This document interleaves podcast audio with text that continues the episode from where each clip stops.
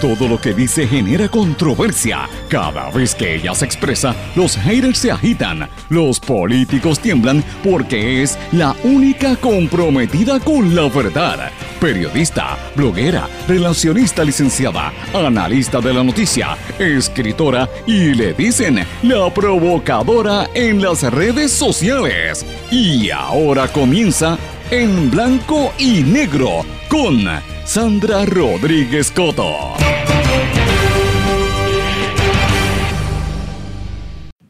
Tribunales en contra de las víctimas, falta de transparencia en el gobierno, paro en recintos de la universidad, secreteo máximo con Luma y mientras tanto hay una campaña mediática en ciertos medios que busca revivir a Rosselló en medio de su papelón histórico.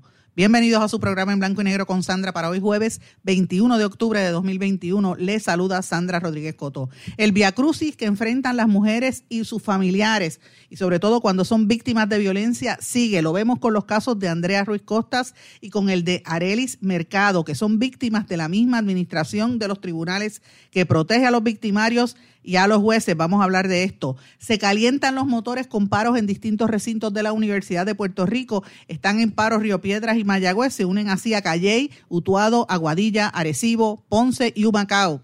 Gobierno federal realiza pesquisas en Puerto Rico sobre fondos de FEMA para la pandemia. Cort 3 confirmó haber recibido órdenes federales para entregar documentos. Ricardo Rosello responde con una supuesta cita de Gandhi a la cancelación de la vista cameral y hoy lanzó su campaña desde la Casa Barbosa. Le gritan puerco y otros epítetos al senador Carmelo Ríos. Gobierno protege los nombres de los corruptos. Departamento de Justicia mantiene en secreto registro de contratistas corruptos según surge de una vista pública. Aumenta la detención de inmigrantes ilegales en Puerto Rico. Autoridades han intervenido con 234 personas en 18 embarcaciones. Presidente de Luma Energy se aferra a la confidencialidad para no dar información. Dijo que no proveerá datos y se reafirma en el tema. El expresidente Donald Trump anuncia planes para lanzar su propia red social llamada Truth Social. La iniciativa surgió para hacerle frente a lo que él llama como la tiranía de las grandes empresas tecnológicas. Vamos a hablar de estas y otras noticias hoy en su programa en blanco y negro con Sandro, un programa independiente, sindicalizado que se transmite a través de todo Puerto Rico en una serie de emisoras que son las más fuertes en cada una de sus regiones y por sus respectivas redes sociales, plataformas digitales y aplicaciones para dispositivos móviles. Estas emisoras son Radio Grito 1200 AM en Lares, 93.3 FM en Aguadilla, X61 que es el 610 AM y el 94.3 FM Patillas, Guayama y toda la zona del sureste y este del país. WLRP 1460 AM Radio Raíces, La Voz del Pepino en San Sebastián y a través de la poderosa cadena WIAC que son WYAC 930 AM en el suroeste desde Cabo Rojo, Mayagüez, toda esa zona. WISA, WISA 1390 desde Isabela y toda la zona norte del país y a través de WIAC 740 en el área metropolitana y el este y gran parte de Puerto Rico también. Mis amigos, vamos de lleno con los temas para el programa de hoy en blanco y negro con Sandra Rodríguez Coto. Amigos, le doy la más cordial bienvenida a este su programa en blanco y negro con Sandra. Espero que estén todos bien. Muy buenas tardes a todos los que nos están sintonizando ahora a través de todo Puerto Rico, de costa a costa y a través de las redes sociales y de las plataformas en internet. Nos escuchan fuera de aquí. Así que saludos también a los amigos de la diáspora que nos sintonizan en Massachusetts, en Nueva York, en Florida, que tenemos muchos seguidores en Washington también eh, y en cualquier parte del mundo. Muchísimas gracias por su apoyo y por sus mensajes. Y los que nos escuchan también en diferido, porque este programa una vez sale al aire se graba y se mantiene en formato de podcast. Usted lo puede conseguir en todas las aplicaciones. Yo siempre les recomiendo que se, incluso hasta se puede registrar en la plataforma de Anchor, lo puede escuchar por ahí, o por Google Podcast, entre otras, Spotify también. Así es que le doy la, la más cordial bienvenida y gracias por su sintonía. Pero bueno, hoy tenemos un programa bien interesante con cantidad de temas que vamos a discutir porque están pasando muchas cosas en la opinión pública. Evidentemente, uno de los temas principales es el comeback de Ricky Rosselló, que regresó a Puerto Rico en medio de un papelón y todo el mundo ha estado hablando de esto, pero eh, hay que ser objetivo y hay que ser claro en lo que está sucediendo. Vamos a hablar en detalle de esto. Eso no es para mí la, la noticia más importante, aunque quieran proyectarlo de esa forma. Para mí la noticia más importante hoy y no nos puede quedar la menor duda, es cómo el sistema se protege entre sí y cómo han aumentado y siguen aumentando los, los, problemas hacia las mujeres víctimas de violencia o que pertenecen a la nefasta lista de las mujeres asesinadas en nuestro país.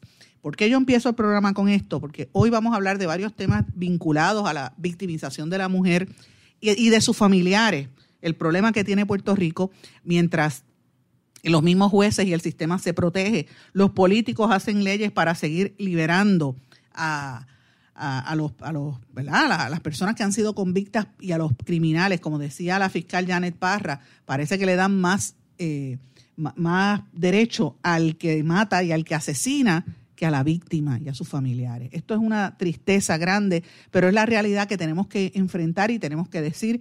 Han habido una serie de esfuerzos, incluso de organizaciones periodísticas como el Overseas Press Club y la ASPRO, que han hecho eso muy bien. De hecho, creo que están haciendo una campaña en estos días sobre el tema de la transparencia, la falta de transparencia en los procesos, ¿verdad? En, lo que ellos llaman la alianza de la transparencia. Y esto se, se comenzó, ¿verdad?, a raíz del caso de Andrea Ruiz Costas, la, mujer que murió víctima de un, de, un, de un, asesinato, no un feminicidio porque se sabe quién la mató, eh, pero un feminicidio para aclarar, siempre me gusta decirlo, la palabra feminicidio es eh, la que utilizan las feministas y, el, el, lenguaje que se utiliza más bien en América Latina, pero feminicidio realmente lo que significa es cuando hay alguien que asesina a una mujer y se desconoce quién es el asesino, ¿verdad? La palabra correcta debe ser femicidio. Y eso pues lo explicó claramente en este, en este espacio eh, una de las pioneras en el feminismo, la, compañera Catherine Angueira. Así que me gusta decirlo, en el caso de Andrea Ruiz Costa se sabe quién fue el que la mató. Pero es triste, señores, ver esa noticia que trasciende, que siguen dándole la espalda a los familiares. Yo, de verdad, he, tenido la oportunidad de, ver y conocer a algunos de los familiares de ella y el dolor que, que siente esa familia, como los que sienten tantas y tanta gente en este país es, es horrible porque no solamente te mataron a tu, a tu familiar querido, en este caso una muchacha que tenía todo el futuro por delante, sino que el mismo sistema te la vuelve a dar la espalda. Así fue que reaccionaron ellos precisamente decepcionados con la determinación ayer de la administración de tribunales, que son, eso para mí es corrupción, son igual de corruptos que los políticos que se critican. Y los jueces son corruptos en este país porque se autoprotegen. Y uno dirá, bueno, que si la juez no tenía culpa, que no tenía culpa la juez, esa mujer fue allí a la sala a decirle, me están acosando, me están persiguiendo, temo por mi vida. Y la juez le dijo, fastidiate. Y la dejó ir. Y en este programa nosotros sacamos los audios de la mujer rogándole a la jueza, ustedes recordarán, que lo sacamos aquí, también lo sacó el compañero Luis Guardiola en Telemundo. Y es, es desastroso uno escuchar las voces de una mujer pidiendo ayuda en un tribunal y las jueces eh, que debieron por lo menos tener algún tipo de, vínculo o algún tipo de castigo o de reflexión, nada. Estas juezas, Sonia Nieves Cordero e Ingrid Alvarado, las dejaron como si nada. Esta fue la determinación de Sigfrido Steidel, el administrador de la, de, la, eh, de la Oficina de Administración de los Tribunales, de la OAT, que es parte de la componenda del mismo grupo. Los, no importa si son populares o PNP, porque ellos se protegen entre sí. La investigadora Rosa María Cruz Niemic alegó que estaban impedidos de referir una querella a la Comisión de Disciplina Judicial porque carecían de prueba para establecer que las juezas abusaron intencionalmente de la discreción judicial. Pero mira qué casualidad, las mismas juezas, eh, una de las cuales está vinculada en el caso del niño que, el padre asesinó, el nene eh, Dylan, del día de reciente, hace varias semanas. O sea, las juezas salieron incólumes, o sea, sin consecuencia alguna. Dice, pero la, declaración que dice la familia nos pone a pensar. Estas juezas salieron sin consecuencia, pero su reputación está manchada para siempre. Ni el esperado informe del Supremo ni la respuesta de la OAT son rendición de cuentas. Nos siguen dando la espalda. Asuman su responsabilidad, repitan su nombre, Andrea Cristina Ruiz Costas. La jueza presidenta del Tribunal Supremo, Maite Oronos, había hecho un informe del grupo de trabajo en agosto pasado para estudiar cómo la rama judicial podía evitar los feminicidios, vuelvo y digo los femicidios, el término correcto, eh, y para eso pues se iban a hacer unas recomendaciones para capacitar adecuadamente a los jueces y nada ha pasado.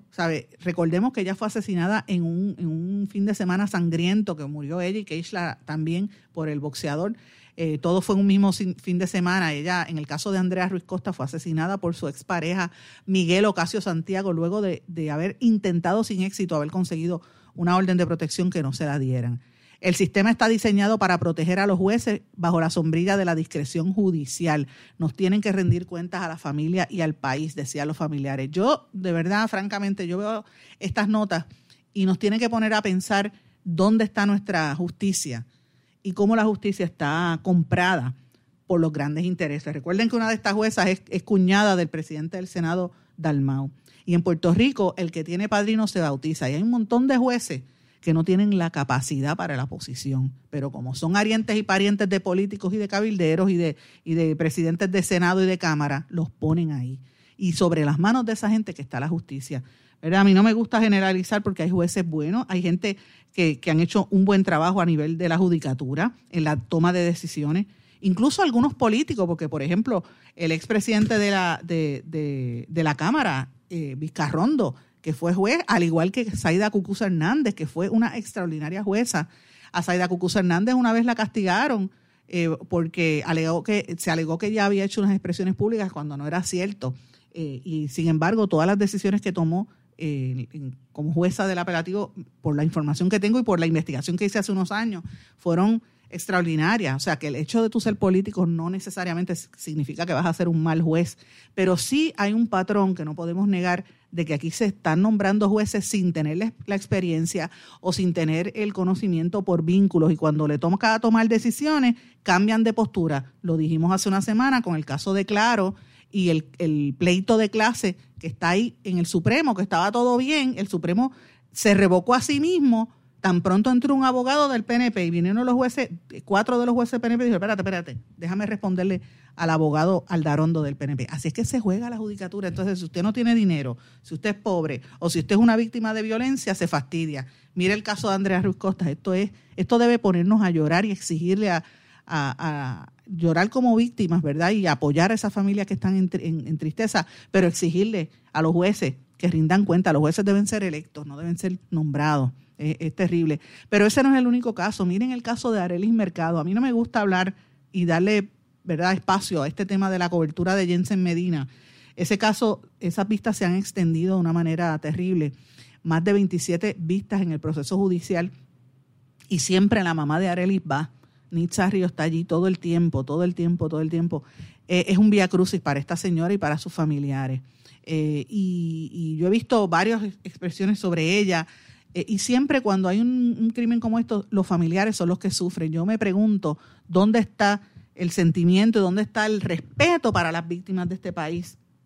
Como está sufriendo esta señora que tiene que revivir todos los días, la madre de Arelis Mercado, ver, revivir cómo mataron a su hija, ver las imágenes, escuchar los audios y encima ver la arrogancia de los abogados de defensa y el, y el, y el acusado cambiándose por su respeto y extendiendo un juicio que cualquiera en cualquier otra circunstancia se hubiese resuelto hace bastante tiempo. Así que esto nos tiene que poner a pensar si es que los jueces o están comprados o es que los jueces tienen miedo porque los tienen amenazados. Esa es otra, esa es otra cosa también que tenemos que plantearnos ahí.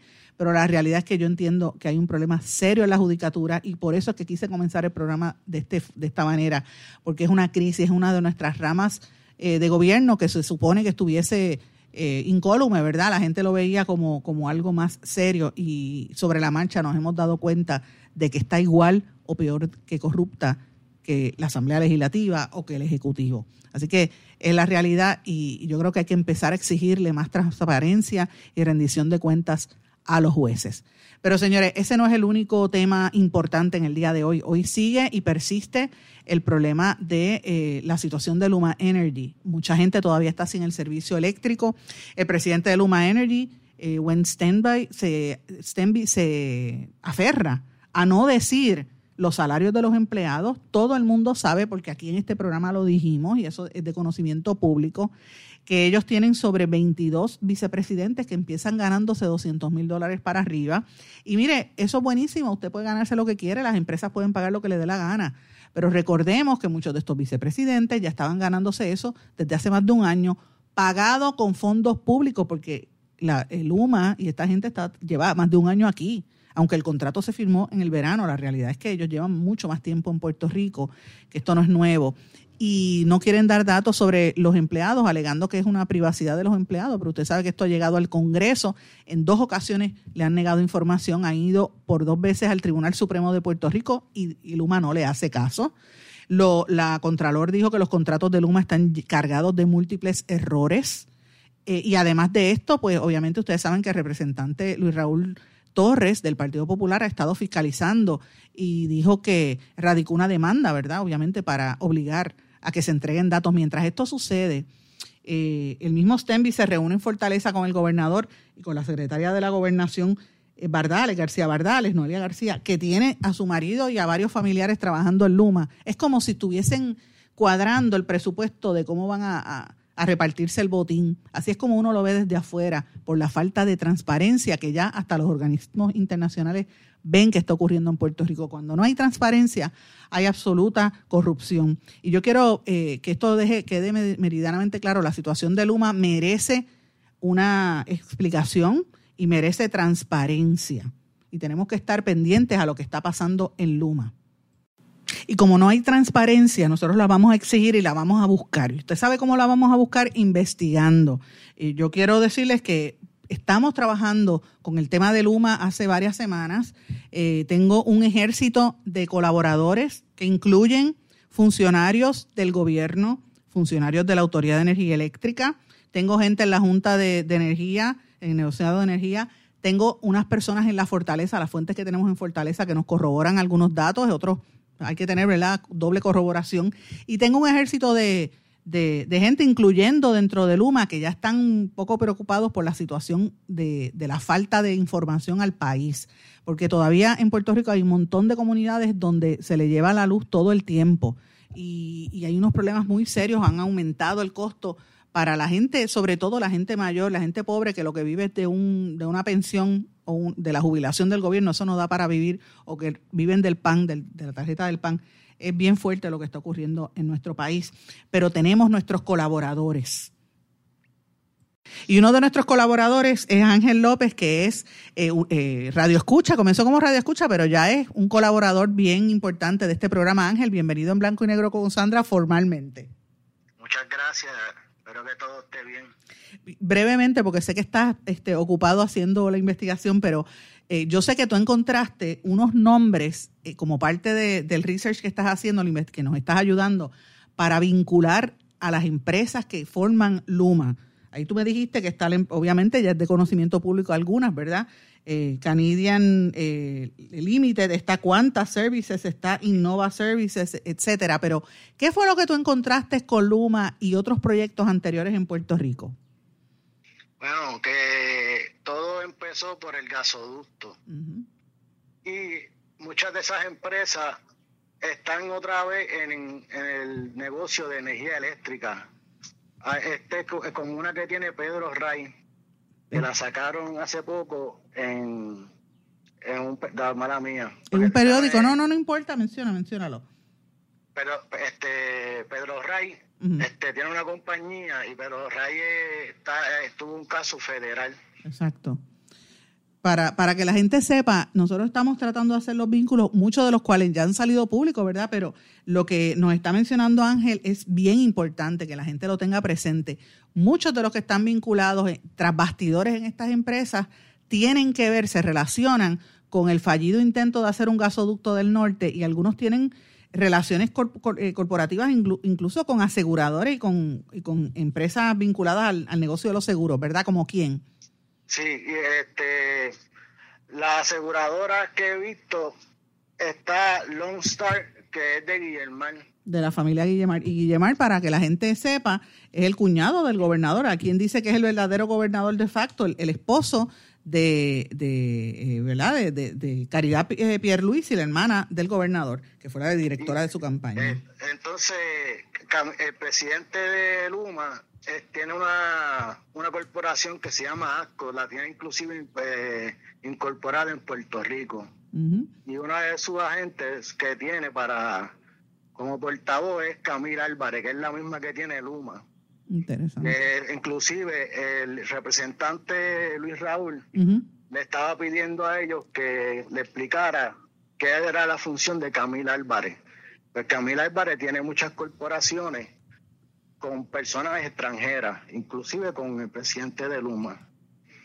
Y esto es parte de la, de la, información que se ha estado solicitando para que la gente entienda cuáles son los vínculos y el interés económico que hay detrás de todo esto. Ángel, yo te agradezco que, nos estés ayudando, aunque sea eh, brevemente en este programa, pero, pero para que los amigos sepan, él, él trabaja como una hormiguita y llevamos meses haciendo estas y otras cosas, ¿verdad que sí? Sí, y no hay de qué, gracias a ti también por seguir haciendo el trabajo investigativo y darle seguimiento porque eso ya no hay mucho en Puerto Rico y hay que agradecértelo también. No, pero gracias a ti. La gente está bien preocupada y yo de verdad confío mucho en, en, que muchas de estas cosas salgan a la luz pública para que la gente se entere, porque es que muchas de las decisiones después nos afectan a todos, porque mira lo que está pasando ahora con Luma y el servicio tan pésimo en muchas regiones. Eh, y, ha empeorado incluso lo que había con energía eléctrica, que antes estaba fatal, pues ahora está muchísimo peor. Muchísimas gracias. Muchas gracias, Ángel, por estar con nosotros aquí en Blanco y Negro con Sandra. Así es, mis amigos, tenemos nuestros colaboradores y, gente que, que, empezó como radio escuchas, pero nos están ayudando en estas investigaciones también. Pero bueno, vamos a cambiar el tema. Hay un asunto importante que no podemos dejar pasar en estos días. Hay que estar pendiente a la indecisión que hay entre varios senadores sobre la aprobación del plan de ajuste de la deuda. Eh, esa medida todavía está ahí pendiente, no se consiguen los 14 votos que, que hacen falta para, ¿verdad? Para, para, poder conseguir la elección en, a nivel del Senado. En la Cámara se consiguió, así que todavía no se sabe qué va a pasar. Si José Luis Dalmau no consigue los votos, pues el proyecto no lo van a poder atender en esta sesión ordinaria. Eh, y hay algunos senadores populares que habían firmado originalmente el proyecto, que estaban de acuerdo y ahora han cambiado de posición. Otros que dicen que no están de acuerdo con el tema. Eh, y esto está provocando bastante controversia. Eh, tanto en, a nivel popular como en el, a nivel del Partido Nuevo Progresista. En el, en el Partido Nuevo Progresista eh, lo que están es tratando de exigir consenso para que se logre la votación. Eh, por ejemplo, el senador Gregorio Matías ha dicho que va en contra de la medida porque saben que esto representa recortes, sobre todo para las clases como la policía de Puerto Rico, que está enfrentando bastante dificultad y se tuvieron que tirar a la calle los policías a protestar también. La delegación del Partido Independentista, la delegación del Movimiento Victoria Ciudadana, el la delegación del Proyecto Dignidad y el senador independiente José Vargas Pidot saben el país lo sabe que van a votarle en contra. Y esto es pendiente porque eh, ya en a principios de noviembre, creo que es para el 7 o para el 8, si no me equivoco es el 8, perdón, es la vista de confirmación eh, de, este, de, este programa, de este proyecto ante la jueza federal Laura Taylor Swain. Veremos a ver qué va a suceder. Pero los, los motores se están calentando, aunque la prensa en San Juan y ciertos medios quieran unirse a la campaña de hacerle eco al ex gobernante Ricky Rosselló. La realidad es que la gente está en la calle. Hemos tenido protestas todos los días, desde el viernes pasado con, con lo de Luma, que las noticias, fíjense que los noticieros fueron cuando la gente estaba llegando después del aguacero. Y obviamente después del aguacero no había nadie pero eh, se hubiesen esperado allí por lo menos una hora más, en lo que la gente lograba tener acceso, hubieran visto la cantidad de personas que llegaron allí. Eh, y con toda la, dificultad de que le apagaron las luces, de que llovió, hubo muchísima gente que los noticieros no cubrieron, porque las fotos que tomaron era cuando no había gente, ¿verdad? Cuando estaba empezando y así cualquiera. Pero bueno, hubo protesta el viernes por Luma, ha habido protestas estos este fin de semana eh, referente a la Universidad de Puerto Rico. Mayagüez han estado activos desde el principio y hoy prácticamente se aprobó un paro de 24 horas en la Universidad de Puerto Rico, recinto de Río Piedras. Eh, en contra de este plan de ajuste de deuda porque va a aniquilar la Universidad de Puerto Rico. El rector Luis Ferrado de Río Piedras dijo que va a mantener el recinto en funcionamiento, pero ya hay ocho unidades y recintos de la universidad que dijeron nos vamos a paro, aparte de, de Mayagüez, que fue uno de los más activos, pero están en paro Río Piedras, Mayagüez, Calley, Utuado, Aguadilla, Arecibo, Ponce y Humacao. Recinto de Ciencias Médicas dijo que se iba a unir a una manifestación eh, al mediodía y así sucesivamente. Creo que Calley también viene con un paro de 48 horas eh, que creo que se aprobó, si no me equivoco. Así que eh, ellos están en eso. También la comunidad universitaria anunció que están en lo que ellos llaman un llamatón, que es para hacerle llamadas a cada una de las oficinas de senadores y senadoras. Van a ir a buscarlo para pedirle que no voten por ese proyecto de ley de ajuste de deuda. Así es que esta es una situación bastante conflictiva de cómo nos encontramos y cómo está Puerto Rico en este momento, en el día de hoy. Los ánimos están bien caldeados. En efecto, la gente está molesta en la calle. Repito, protestas en la UPR, protestas contra Luma, la gente preocupada porque puede perder su retiro, los policías en la calle porque saben que no van a vivir con menos de 500 pesos al mes si se retiran, y los jueces dándole la espalda a tantas y tantas familias que han visto sus hijas, mujeres y esposas morir a manos de criminales. Es en este ambiente tan caldeado que decide regresar el ex gobernante votado por el pueblo de Puerto Rico, Ricky Rosselló. A nuestro regreso de la pausa vamos a hablar y vamos a analizar qué es lo que conlleva este regreso de Rosselló a Puerto Rico. Regresamos enseguida. No se retiren, el análisis y la controversia continúa en breve, en blanco y negro, con Sandra Rodríguez Coto.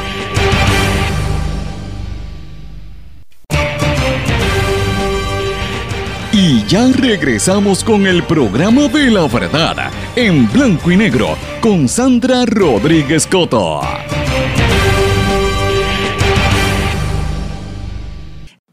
Los ánimos están bien caldeados en Puerto Rico, la gente está molesta porque sabe que Puerto Rico está en medio de un huracán económico y social y estamos en un problema muy, muy serio. Y usted lo nota en la forma en que la gente reacciona. Yo quiero que ustedes escuchen cómo la gente reaccionó al ver al senador Carmelo Ríos. Escuchen esto.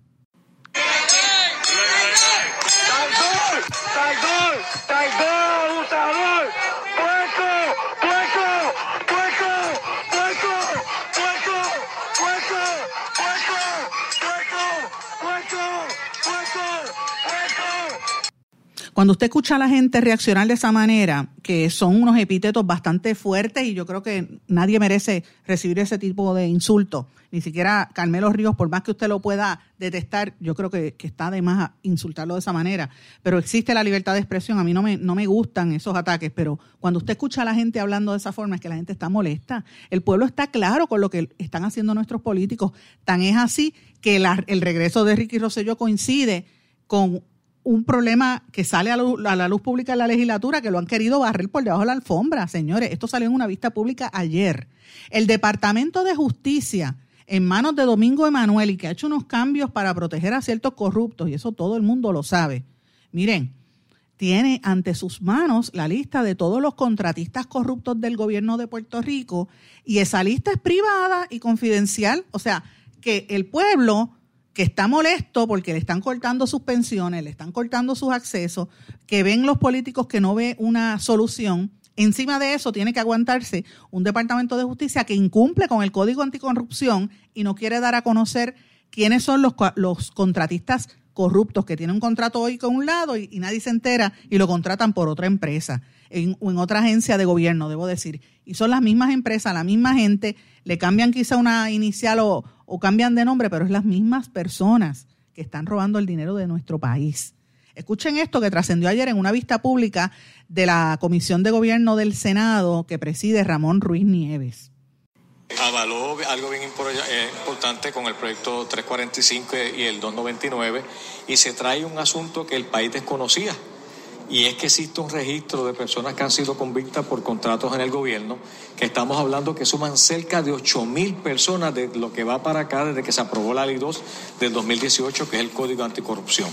Ese registro lo administra el Departamento de Justicia, el país no lo sabe, y se nos expresa entonces que a diferencia de los contratos que se registran en el Contralor de Puerto Rico uno puede accesarlo. En cambio, el registro que tiene el Departamento de Justicia de personas que han sido convictas por contratos o señalamientos de contratos de malversación de fondos, si yo no conozco el nombre de la persona, yo no lo puedo accesar. No es un registro abierto ni a la prensa ni al país. Y una de las cosas que estamos hablando es que si queremos que el, el Código Anticorrupción funcione, pues hay que discutir con el secretario de Justicia por qué no es un documento público, por qué yo no lo puedo conocer.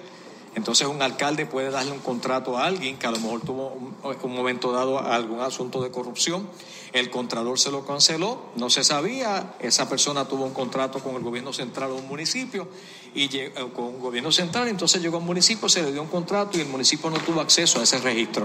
Y una de las cosas que tengamos, que queremos es que se discuta por qué ese registro no es público, que lo administra el Departamento de Justicia y que a la fecha de hoy no se conocía que existe ese registro. ¿Qué usted va a citar a justicia? Sí, vamos a citar al Departamento de Justicia porque el Departamento de Justicia avaló las dos medidas, pero en ninguna de ellas habla del, registro eh, anticorrupción y ese registro está ahí, entonces el Departamento de Justicia se va a citar nuevamente porque ese componente de lo que es el, Código Anticorrupción le toca administrarlo aquí en a ética gubernamental. Recordemos que en el pasado hubo un impasse donde el FEI no se quería reunir con el Contralor, el Contralor no se quería reunir con ética gubernamental y que era un momento dado un andamiaje donde se perdieron dos años, donde esa comisión a través del Código Anticorrupción estaba completamente inoperante.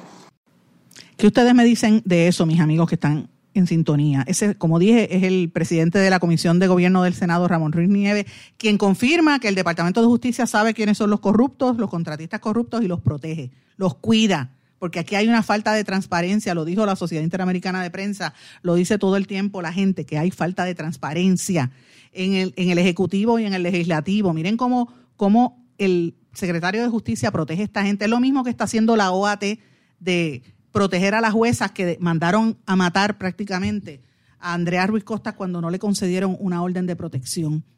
Pero la protegen porque es pariente del presidente del Senado. Es la realidad. En un país donde miren cómo está la situación que describí en el segmento anterior. La gente está protestando porque la Universidad de Puerto Rico la quieren destruir, destruyéndole las oportunidades a la clase pobre y media de Puerto Rico de echar hacia adelante, de estudiar. Quieren cerrarla con 500 millones, no sobrevive. La gente tiene temor por el plan de ajuste de la deuda y lo que quieren, lo que conlleva esto, una deuda que no se auditó, que la gente no sabe a quién se le va a pagar y que todos los economistas anticipan que esto va a terminar en otra quiebra más adelante. Eh, y usted escucha a la gente jubilada con tanta preocupación que se tiran a las calles a protestar. Usted escucha y ve a los policías que están atemorizados de que no van a tener con qué vivir cuando se retiren. Y usted escucha a las víctimas de la violencia en Puerto Rico y a las víctimas de Luma y a las víctimas del robo y el pillaje que ha habido en este país, en justicia, en el Departamento de Educación, en salud, eh, cómo es que el gobierno federal ha tenido que recurrir a paralizar y a empezar a investigar todos los contratos que hay. De hecho, como dije, investigadores federales están tocando las puertas del gobierno como parte de las pesquisas sobre los fondos federales de FEMA y para la pandemia. Ya lo confirmó el Court Tree, eh, Manuel Lavoy, eh, y también lo ha confirmado, ustedes saben que hay unas investigaciones desde la época de Ricardo Rosselló y de Wanda Vázquez eh, que, están siendo objeto de un, se alega que hay un gran jurado sesionando. El FBI está investigando estas agencias. Ustedes recuerdan que en el gobierno pasado arrestaron a los dos puestos más importantes, que era la secretaria de Educación, Julia Keller, que le dieron una palmadita de mano, seis meses de cárcel, y a a Angie, eh, eh, Ávila, la de ACES, la directora de ACES, o sea, salud y educación, los dos puestos más importantes. Tenemos una empresa Luma que no contesta, ¿verdad? Y, tiene a la gente sin el servicio eléctrico. Y es en medio de todo eso, porque es que hay que recordarlo, que regresa a Puerto Rico Ricardo Rosselló. ¿Cómo regresó este gobernante? Y ha, ha causado toda esta controversia. Miren, es noticia que venga un exgobernante. Eso hay que cubrirlo, la prensa tiene que cubrirlo. Máxime cuando es un gobernante que fue votado por el pueblo, que se tuvo que ir corriendo de aquí, huyendo. Por, él, alegaba que era miedo, pero mire, claro que tenía que tener miedo, la gente estaba molesta. La gente estaba molesta con Rosselló y con todos sus secuaces que vinieron aquí a destruir y a robar y a hacerse millonarios, es la realidad.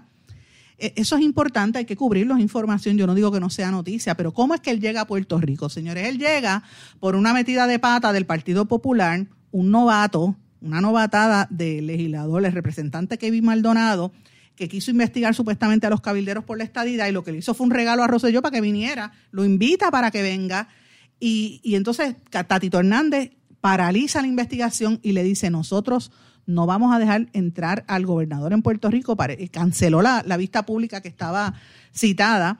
Eh, diciendo, y voy a citar, dijo textualmente, el país aún recuerda con dolor y frustración su gestión como primer mandatario, su vergonzosa renuncia en el verano del 2019.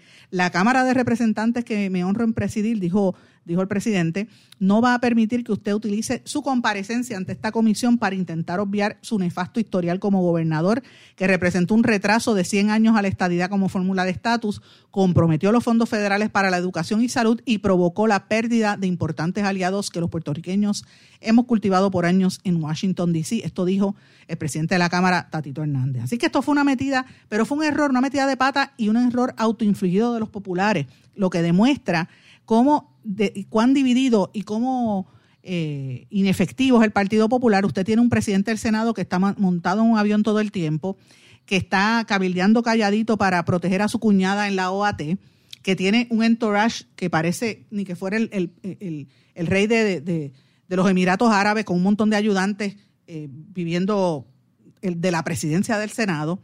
Y usted tiene un presidente de la Cámara que está por otro lado con legisladores que hacen este error y cometen el error de darle vuelo a Ricardo Rosselló, que está desesperado por buscar que la gente le haga caso. Y, esto me trae al tema de Ricardo Rosselló. Señores, Ricardo Rosselló, como dije, es un gobernante, es importante cubrirlo. Cada vez que viene un exgobernador y habla, es importante lo que dice el, el exgobernante por su experiencia, ¿verdad? Pero en el caso de Ricardo Rosselló es noticia en cualquier liga. Miren, a él lo votó el pueblo de Puerto Rico, yo reitero, no lo votaron en el verano del 2019 por las protestas, no lo votaron por el chat. Y lo digo yo, Sandra Rodríguez Coto, que tuvo que ver con el chat. Ustedes saben que aquí lo revelamos, después el Centro de Periodismo Investigativo y después nosotros sacamos un segundo chat. Y estamos en el récord. No fue el chat, señores. El chat fue la mecha que prendió las protestas porque el pueblo estaba harto, ya el pueblo estaba cansado de la corrupción, porque murieron sus familiares, porque pasaron necesidades en el huracán, mientras Rosselló y sus secuaces se hacían ricos. Vamos a dejarnos de cosas. En la realidad, cómo vivían de ricos aquí, cómo se quedaban con los generadores y con el agua y la comida, y montaban a sus hijos en aviones y se iban mientras la gente estaba pasando hambre, pasando sol, pasando calor, mosquitos, con casas destruidas y todavía al día de hoy están con todos los azules. Cuando aquí se creó Unidos por Puerto Rico, ¿y dónde está la ayuda? ¿Dónde está la ayuda que tantos puertorriqueños trajeron de la diáspora para acá? Se la robaron muchos de ellos, señores. Puerto Rico lo sabe, el pueblo no es tonto. Ese es el rechazo y ese fue el repudio que provocó el verano del 2019. El chat fue lo que encendió la mecha y corroboró lo que veníamos diciendo de que eran unos corruptos. Entonces, en medio de esto, señores, aquí se ha hecho una componenda del problema que hay en los medios de comunicación en Puerto Rico que están unidos. Y lo, estoy en récord diciéndolo hace años, he escrito dos libros sobre el tema pero es evidente cómo esto ha desencadenado al día de hoy. Los canales de televisión, los periódicos y ciertas emisoras haciendo campaña para tratar de revivir un muerto, porque la idea es que puedan posicionar a Ricardo Rosselló para comisionado residente en Washington. Él salió electo como delegado por la estadidad en una, en una elección donde se evidenció que mintió, en una elección que fue creada para, para él, en una elección donde él ni siquiera vino a Puerto Rico, fue por, por, por internet o por correo, y en una elección donde votó menos del 2% de la población. El 1 y pico por ciento. O sea, el 1 y pico por ciento de la gente es la que está pendiente a él cuando la inmensa mayoría no lo quiere. Esa es la realidad.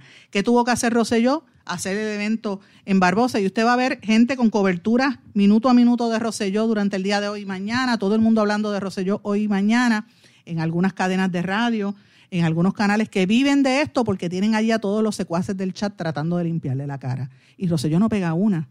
Ayer hizo un comentario que dijo, primero te ignoran, después se ríen de ti, luego te atacan, entonces ganas. Y citó a Gandhi.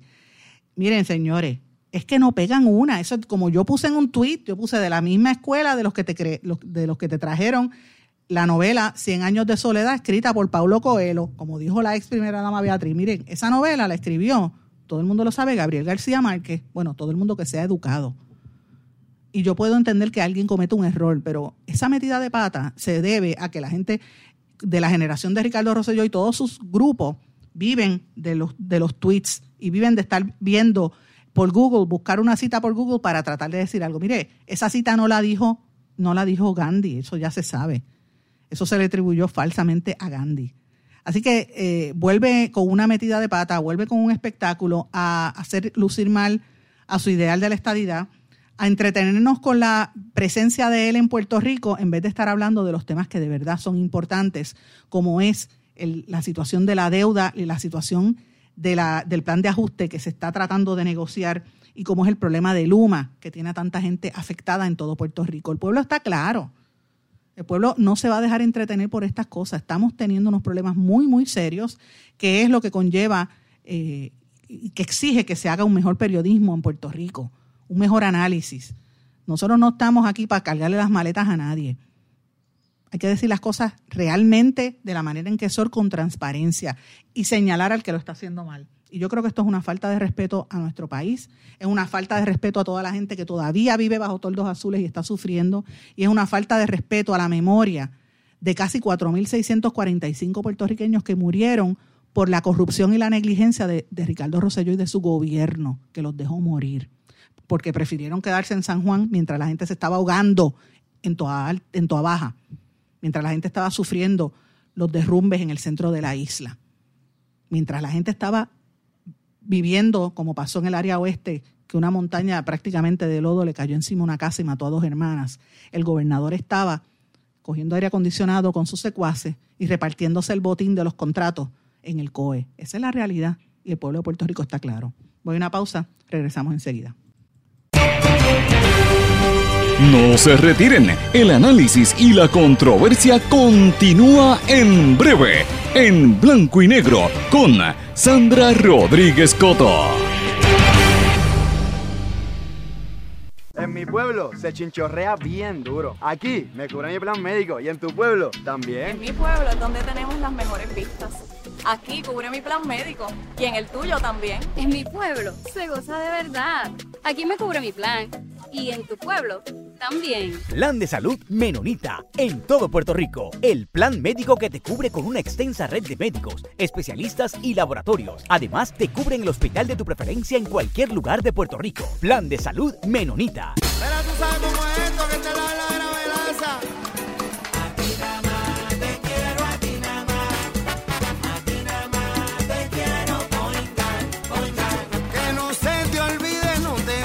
olvidar. Márcalo,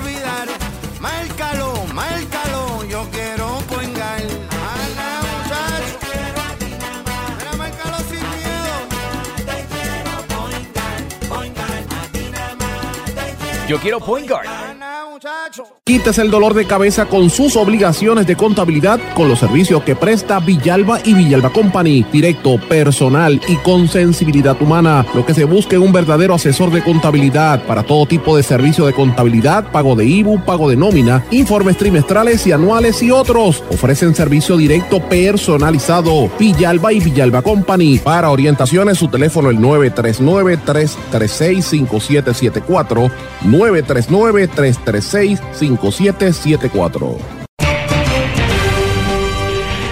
Y ya regresamos con el programa de la verdad en blanco y negro con Sandra Rodríguez Coto. Regresamos a esta parte final de en blanco y negro con Sandra. Bueno, antes de hablar de los temas que tenemos pendientes, quiero hacer una nota bien breve en, en duelo y en reconocimiento al, al, amigo periodista, veterano periodista Julio Víctor Ramírez Padre. Padre de un queridísimo, queridísimo amigo, Julio Víctor Ramírez, hijo, a quien adoro y quiero hace más de 25 años y conocí a, su papá, el papá, Julio Víctor Ramírez, padre, falleció anoche eh, y esto lo confirmó su hijo, que se llama igual Julio Víctor, está, él estuvo enfermo por bastante tiempo, la gente lo recuerda por muchas cosas, él trabajó en, yo lo conocí cuando él estaba en el vocero, pero él trabajó en el periódico El Mundo, él trabajó en el, en el Imparcial, y tuvo una carrera bien exitosa como periodista por más de 25 o 30 años que tuvo él.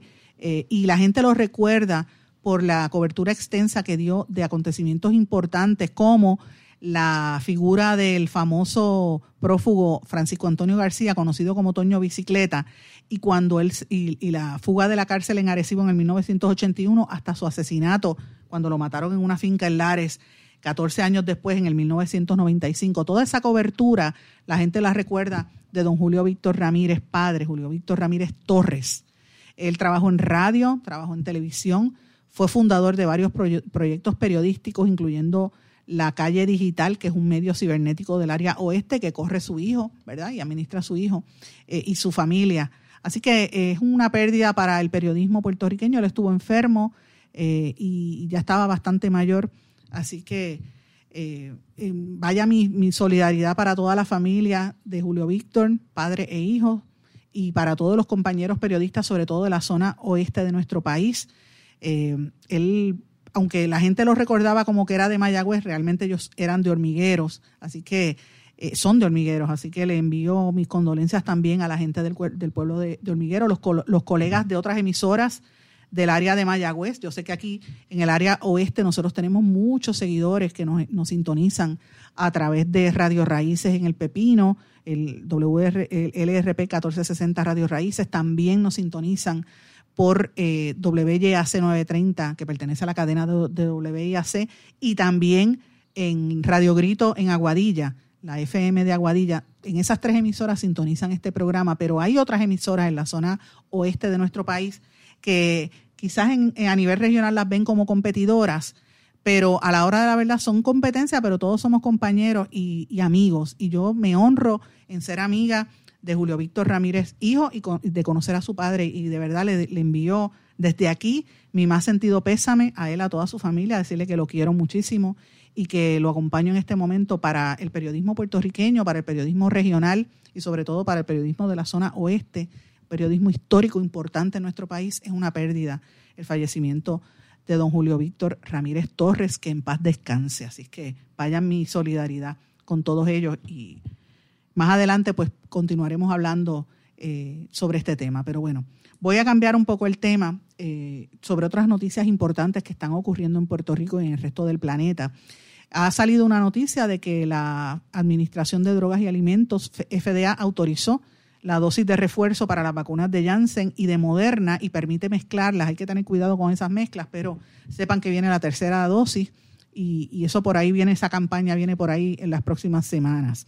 Hoy trasciende también temprano en la mañana en el periódico El Vocero una noticia súper importante que nosotros hemos estado cubriendo del aumento en la detención de inmigrantes ilegales en Puerto Rico. Eh, las autoridades han intervenido con 234 personas en 18 embarcaciones. Esto en las últimas horas.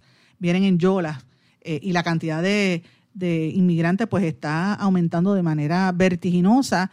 Eh, las embarcaciones pagan como mínimo a los que llegan, los que llegan pagan como 500 dólares, pero alguna gente dice que, le cobran hasta 6 mil para poder entrar eh, ilegalmente a Puerto Rico y desafían los tiburones, desafían un montón de situaciones muy terribles entre Dominicana y nuestra isla. Así que es una tragedia que todavía seguimos viviendo. Ahora están viniendo muchos haitianos también.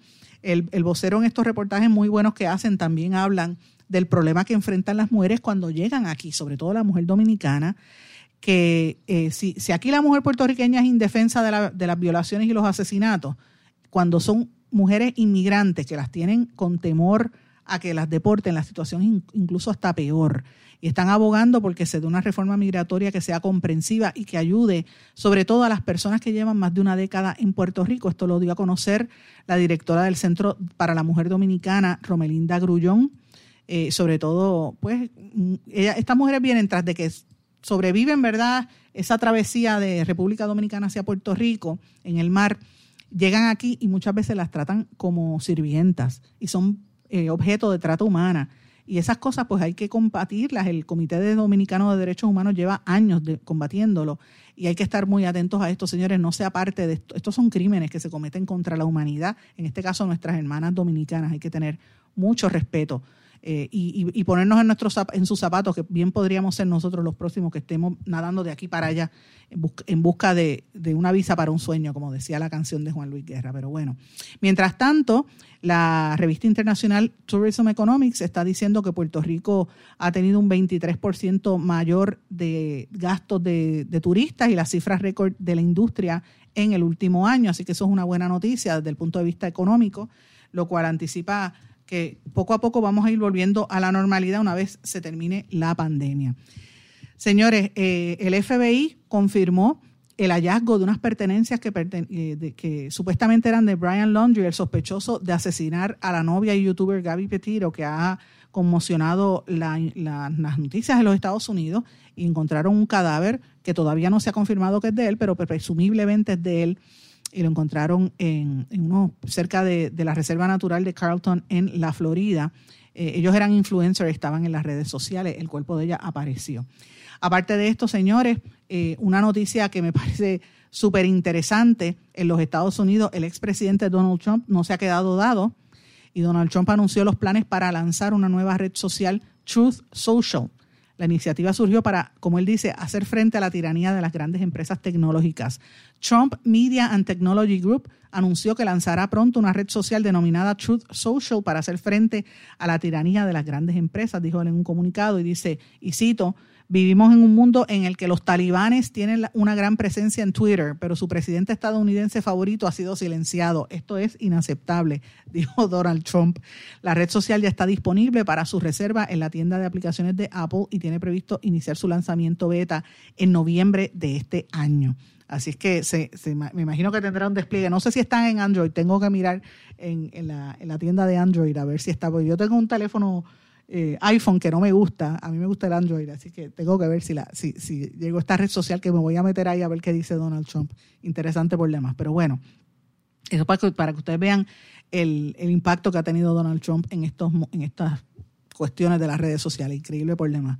Señores, la situación está muy, muy tensa en las cárceles eh, en Estados Unidos y en América Latina, para que sepan algo borran del sistema de prisiones en los Estados Unidos los datos del el licenciado. El licenciado era un compañero clave del Chapo Guzmán que declaró contra el Chapo Guzmán en su juicio.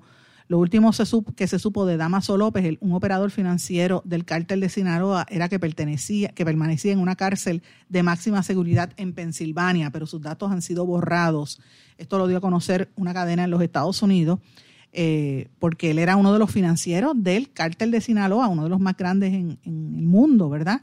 Y lo tienen en esa cárcel porque él delató al Chapo. Y aunque aún le restan de cumplir 11 años más de condena por el delito de tráfico de droga, la localización y su custodia lo tienen escondido, lo tienen borrado del sistema para precisamente protegerlo, que no, no lleguen hasta allí los tentáculos del narcotráfico. Él era amigo de, del Chapo, del, del Chapo, ¿verdad? El, que, que, fue, y de hecho lo consideran el sucesor del Chapo en el cártel de Silanoa, eh, y era más joven, era 18, es 18 años menos que él, pero dicen que él que estuvo a cargo de, las, de los asesinatos.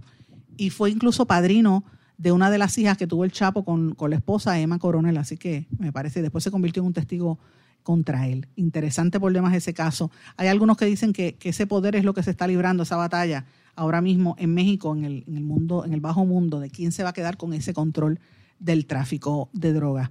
Señores, en América Latina la situación está también caliente. El gobierno de Perú se enfrenta al Congreso por una nueva norma que limita la facultad del presidente para presentar eh, temas de confianza. El ministro de Justicia Aníbal Torres, junto a la presidenta del Consejo de Ministros, Milta Vázquez, denunciaron que el Congreso infringe la Carta Magna peruana con la aprobación de esa ley.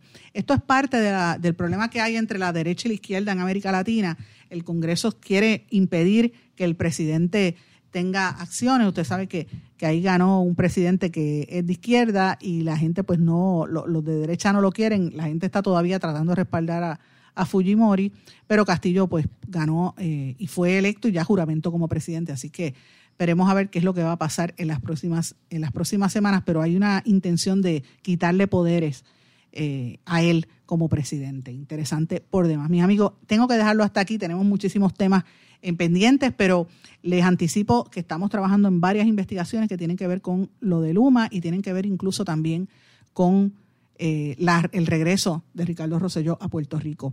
Le reitero, no se deje llevar, esté atento por lo que dicen los medios de comunicación, pero no se deje llevar por los que están tratando de crear una imagen falsa.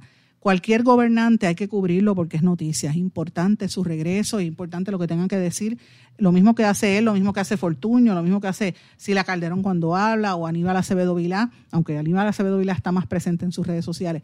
La realidad es que cualquier exgobernante hay que prestarle atención, pero convertirlo en un mártir, pues mire, ahí es que hay que tener cuidado y hay que recordar quién es Ricardo Rosselló y qué hizo Ricardo Rosselló en este país. Mi amigo, me despido, no sin antes desearles a todos que pasen muy buenas tardes. Me puede contactar si desea hablarme a través de las redes sociales, todas me puede escribir por ahí, o en nuestro correo electrónico en blanco y negro con sandra. Que pasen todos muy buenas tardes. ¿Se quedó con ganas de más? Busque a Sandra Rodríguez Coto en las redes sociales o acceda a en blanco y negro.blogspot.com porque a la hora de decir la verdad solo hay una persona en la cual se puede confiar. Sandra Rodríguez Coto en blanco y negro.